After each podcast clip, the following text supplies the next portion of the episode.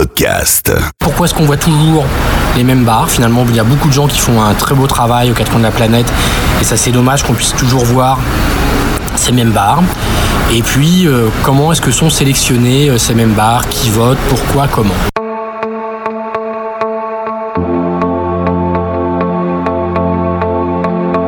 Infobar.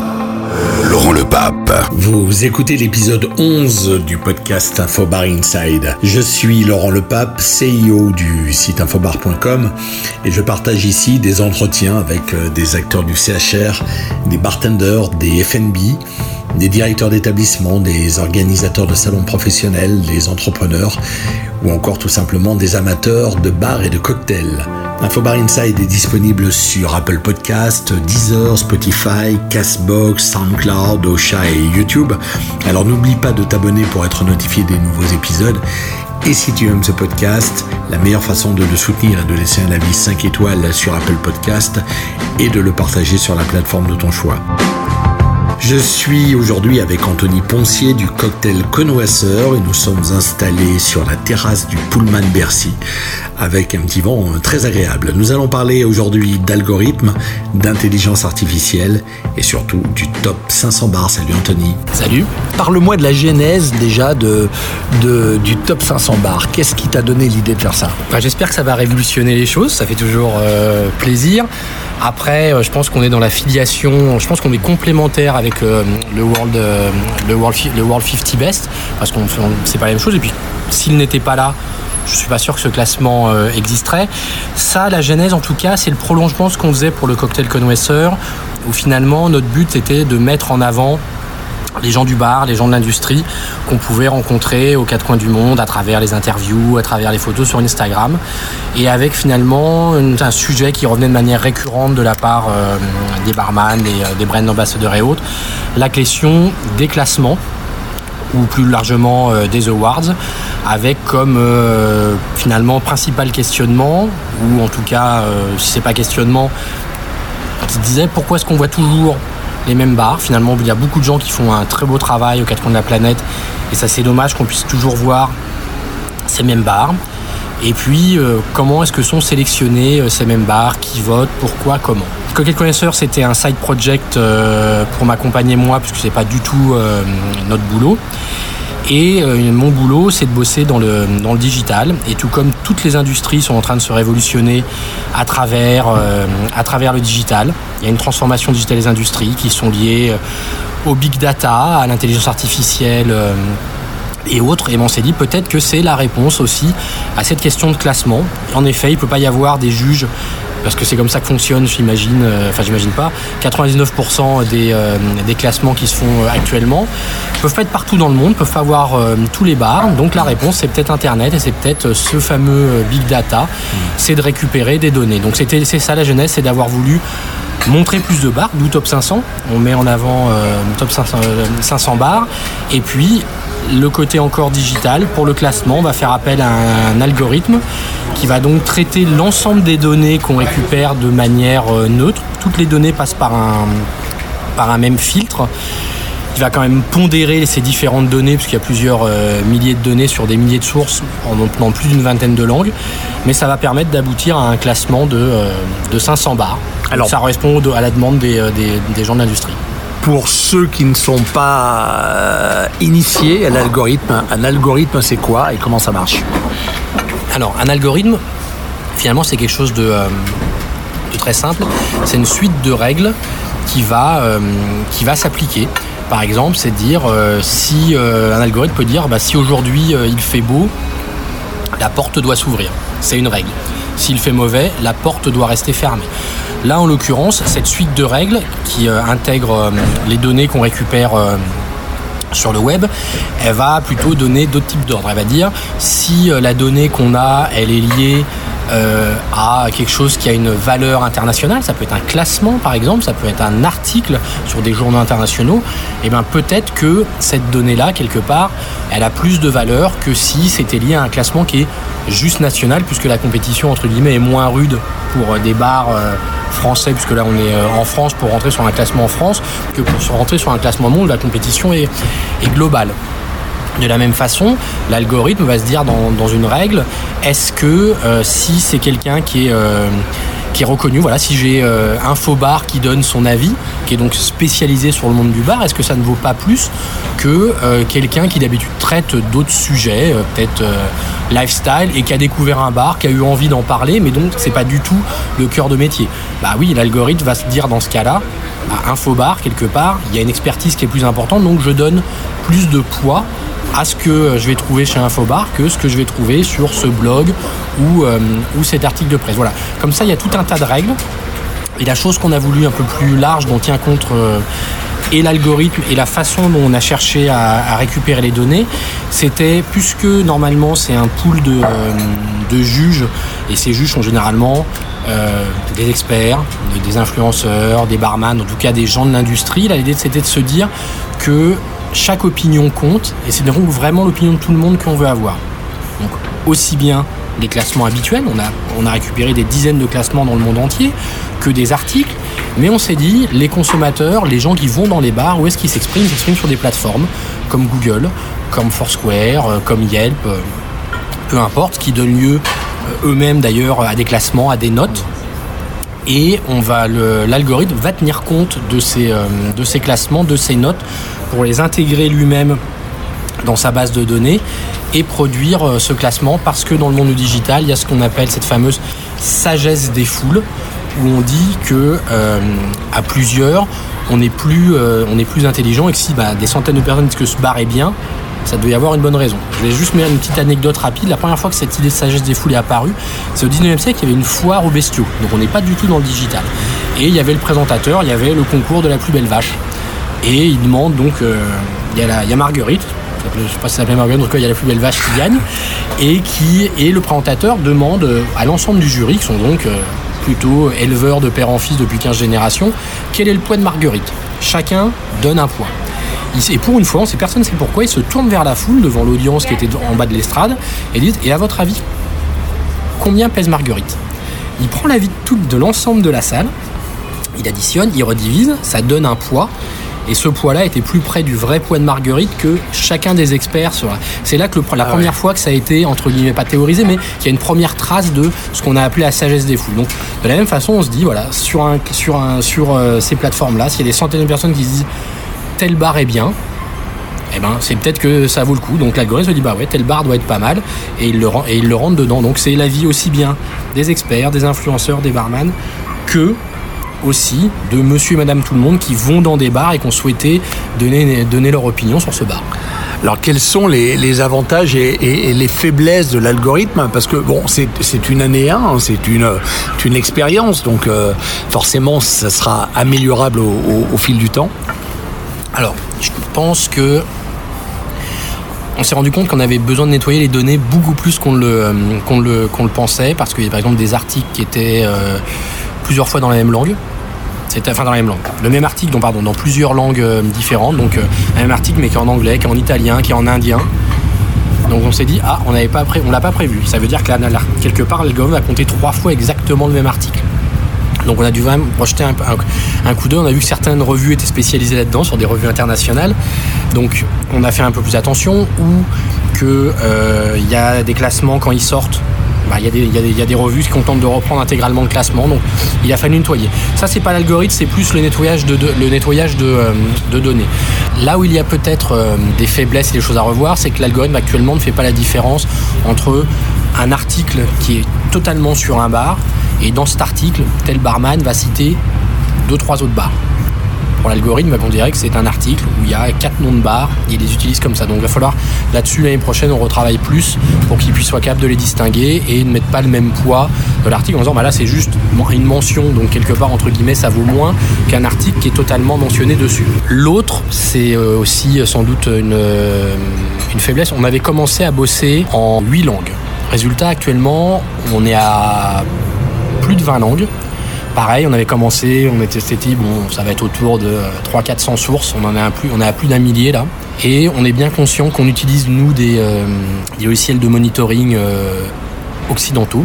Et pour avoir travaillé dans euh, la veille pendant longtemps, eh ben, étonnamment ou pas, les logiciels occidentaux sont meilleurs pour aller chercher la petite gazette perdue au fin fond des États-Unis, au fin fond de l'Europe, en langue anglaise, en langue française, ah que en Chine, en chinois ou euh, en japonais. Ou donc, on a beau travailler dans ces langues-là, je ne peux pas le voir, c'est un, pressentiment.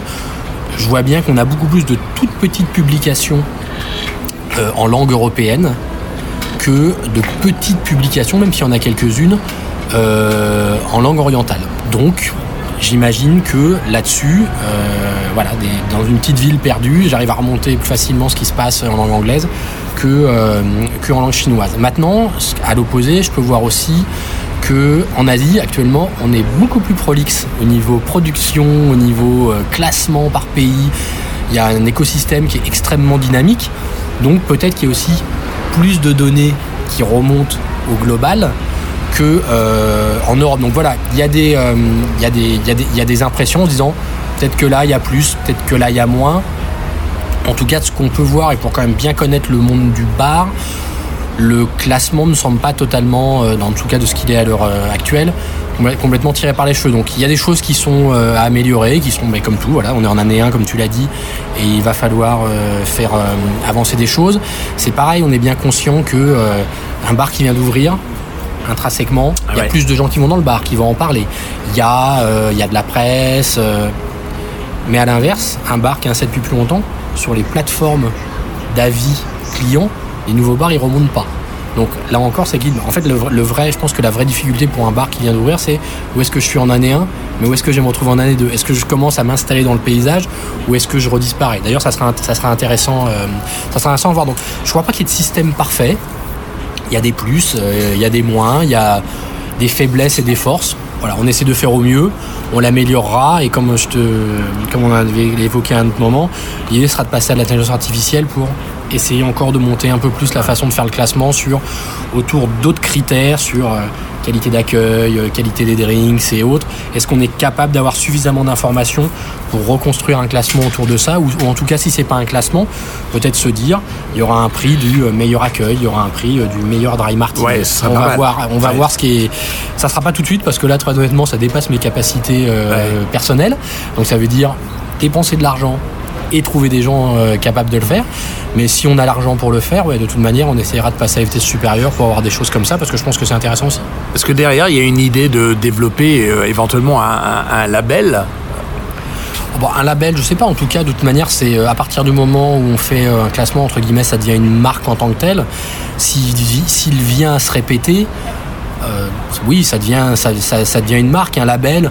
Est-ce que euh, les bars mettront euh, sur leur porte un autocollant Top 500 bars bah, À Hong Kong, j'ai vu des. Oui, il y, a, de grandes chances que oui. Hein. Tous les moyens sont bons pour communiquer. Tous les, tous les moyens sont bons, donc c'est c'est possible. Mais je te, je te, dirais que dans ce cas-là, si ça devient un label, c'est qu'on a réussi notre pari. Ça veut dire que les gens de l'industrie considèrent que c'est un classement qui, qui compte. Et vu qu'à l'idée première, c'était bien quelque chose pour, euh, pour l'industrie par rapport à des questions euh, qu'ils pouvaient euh, avoir. Et nous, notre idée de départ de mettre en valeur les gens de l'industrie, bah, dans ce cas-là, c'est que le pari est gagné et tant mieux. Et quel crédit les gens de l'industrie, justement, accordent à un algorithme? Par exemple, Nico de, Nico de Soto, quelle réaction il a eu par rapport à son classement? Enfin, un de ses classements? Alors lui, pour l'instant, ses bars ne sont pas apparus dans le classement. Par contre, Nico, les gens du bar le, le savent, euh, ils voyagent. Et ils essayent de faire le maximum de bars qui rentrent dans, euh, des classements. Et c'est vrai qu'on a, nous a mis un petit euh, commentaire sur Facebook en disant ah bah là sur les 500, 300 premiers, sur donc les 200 premiers bars de la liste, j'en ai fait 66. Il y a du boulot. Donc, mais voilà, c'est le but aussi. Maintenant qu'on a la liste, il y a beaucoup plus, et c'est ce que ce qu'on disait aussi. Euh, nous-mêmes qui, euh, par le cocktail connoisseur, avons énormément voyagé et fait des bars dans le monde entier. Là, on a, on en fait moins que Nico, on voyage moins que lui, malgré tout on a fait une quarantaine. Là, il y a à peu près 40 euh, villes et 60, euh, de 40 pays et 78 villes représentées sur euh, de 500 à 300. Donc, de toute manière, c'est énorme. Et, je suis très content de voir des bars dont j'ai jamais entendu parler, que je connais pas, dans endroits où je suis jamais allé.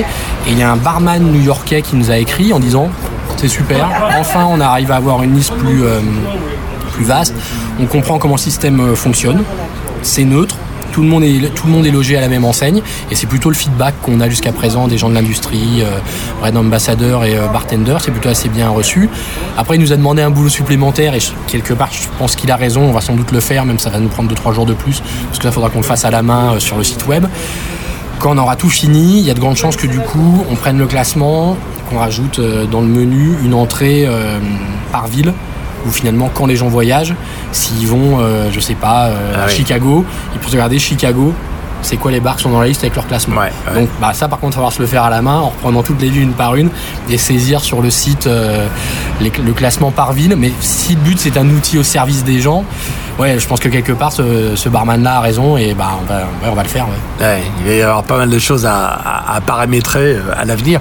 Euh, combien de temps ça prend de développer un, algorithme comme ça et combien de personnes? Ça a pris, en l'occurrence, il n'y a que moi qui suis euh, dessus. On est full-time depuis, enfin, je suis full-time parce que sur la partie com, ma compagne me file un coup de main, mais là sur la partie digitale en dur, c'est moi. Ça m'a pris plusieurs mois, pas tant sur le développement algorithme, comme finalement l'algorithme voilà, les règles elles sont posées, c'est un algorithme finalement assez simple.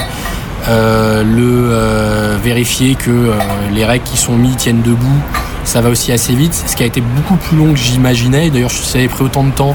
Je ne sais pas si on serait lancé dedans. Maintenant que c'est fait, on va aller jusqu'au bout et on verra pour la suite. C'est ce qu'on disait tout à l'heure, tout ce qui est nettoyage des données avec les articles en doublon ou les articles qui dupliquent un autre existant.